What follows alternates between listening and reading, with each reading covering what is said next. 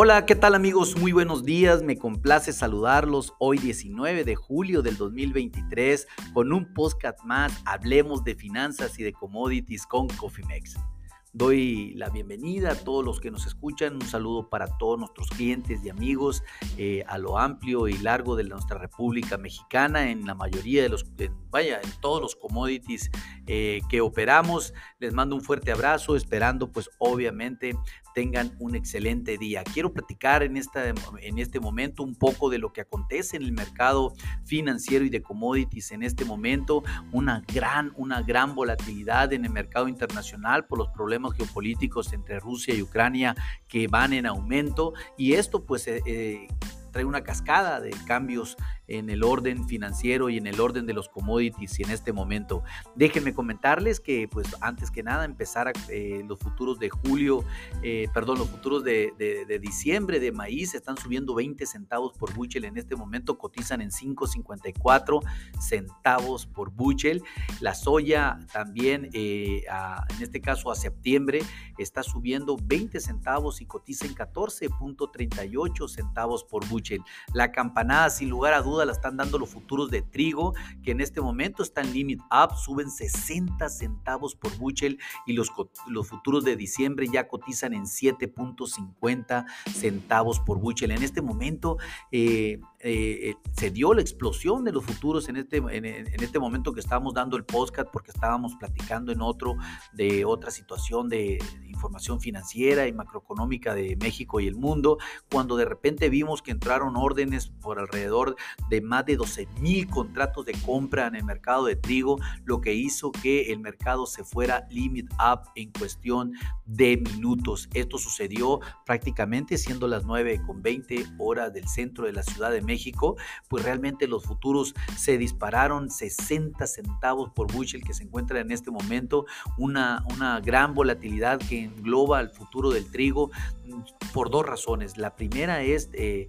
el, día de ayer bombardeó por segunda ocasión puertos importantes, Odessa, uno de los puertos más importantes, si no el más importante de Ucrania por segunda vez, eh, los rusos, eh, en donde sí ya hubo una afectación importante en la infraestructura. Esto, si bien ya lo habíamos comentado antes, en donde no veíamos ningún barco ya cercano a instalaciones ucranianas desde la semana pasada, pues mucho menos con esto, lo cual pues bien sabemos que los ucranianos van a quedar en imposibilidad de poder exportar al menos en el corto plazo. Tienen otras opciones, ya hay opciones de ferrocarril por, el, toda Europa, algo que no tiene muy contento también a muchos agricultores de la Unión Europea. Sin embargo, pues no deja de ser otra opción para poder sacar granos de Ucrania en los próximos días, en las próximas semanas. Vamos a ver cómo se desarrolla esta situación. También hay un clima, un clima seco para las próximas... Eh, dos semanas en los Estados Unidos en este momento. Recuerden que estamos en un periodo de floración, un periodo de desarrollo importante en la planta de maíz y soya y trigo en los Estados Unidos, en donde pues esta ola de calor nuevamente viene a poner en jaque la calidad eh, del cultivo y sobre todo una expectativa de producción mucho menor para los meses siguientes. Vamos a ver cómo se desarrolla. Sin embargo, pues la campanada del día de hoy la está dando el trigo. Felicidades a todos aquellos clientes que pudieron hacer sus estrategias eh, con oportunidad. Te recuerdo, todavía hay tiempo de hacerlo. Contáctenos, con gusto podemos desarrollar un traje a la medida. Los futuros del oro pues se encuentran prácticamente cayendo un dólar la onza en este momento. Los futuros agosto están en 1980 dólares la onza. Hace menos de 30 días nos encontrábamos rozando los 1.900 dólares. Esto pues debido a que el índice del dólar cayó lo bastante como para hacer subir el dólar de manera importante en estos eh, casi 30 días. La plata, pues igual, agosto se está subiendo levemente y se encuentra sobre 25.23 dólares la onza. ¿Qué está pasando con el crudo agosto? Subiendo 0.56 dólares el barril. En este momento se encuentran los futuros en 76.31 dólares el barril. El, el petróleo afectado por el tema de la demanda, sobre todo por China. Sin embargo, con muy buenas eh, perspectivas para el corto plazo para buscar esa, eh, ese siguiente objetivo de los 80 dólares por barril. Con esto, pues obviamente gasolina y todos sus derivados también se incrementarán. ¿Qué está pasando en el mercado de la carne? Eh, pues prácticamente la carne de cerdo es la que está dando el batacazo ahorita en este momento. Los futuros agosto están subiendo 0.525 centavos la libra y cotizan en 96.77 dólares la libra. Los futuros del ganado flaco agosto caen 0.575 centavos la libra, pero cotizan en récords de 180 centavos la libra. También los futuros agosto eh, del ganado gordo están cotizando 2.52 dólares la libra a la baja, pero también se encuentran casi en récords en 245.45 dólares la libra. Otro de los mercados que también ha dado una sorpresa son los mercados del azúcar.